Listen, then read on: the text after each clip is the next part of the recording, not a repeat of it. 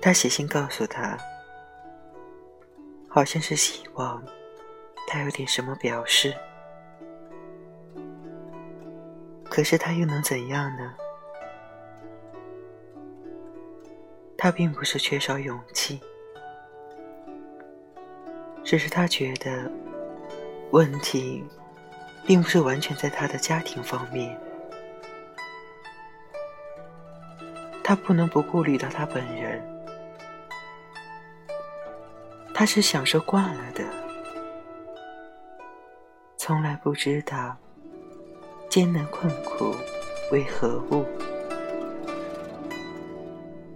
现在一时感情用事，将来一定要懊悔的。也许是他过虑了，可是他志向不小，不见得才上路就弄上个绊脚石吧。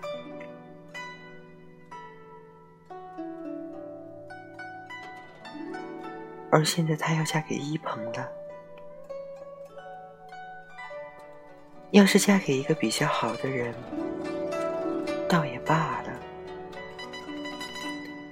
他也不至于这样难过。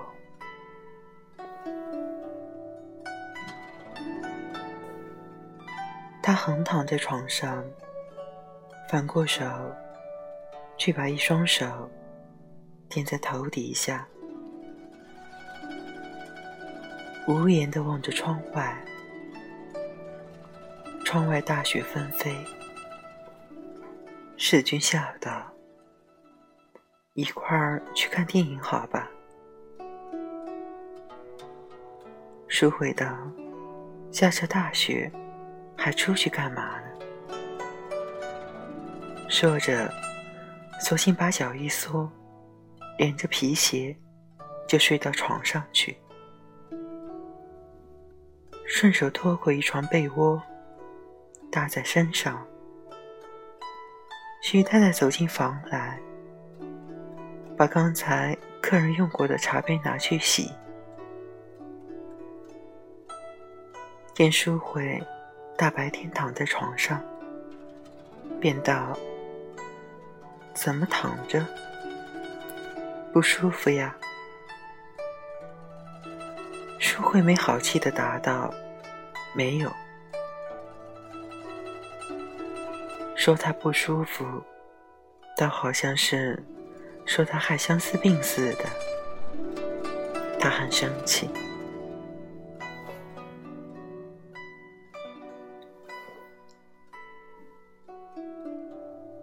许太太向他的脸色看了看，又走过来，在他头上摸摸，引导：“看你这样子不对。”别是受了凉了，喝一杯酒去去寒气吧。我给你拿来。淑慧也不言语，许太太便把自己家里用广干泡的一瓶酒取了来。淑慧不耐烦地说：“告诉你没有什么吗？”让我睡一会就好了。许太太道：“好，我搁这儿，随你爱喝不喝。”说着，便赌气走了。走到门口，又道：“要睡就把鞋给脱了，好好睡一会。”淑慧也没有回答。等他走了，他方才坐起身来脱鞋，正在解鞋带，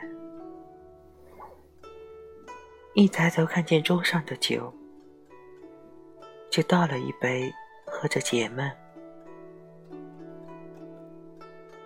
但是酒在肚里，是在心里。中间总好像是隔着一层，无论喝多少酒，都咽不到心上去。心里那块东西，要想用烧酒把它融化了、烫化了，只是不能够。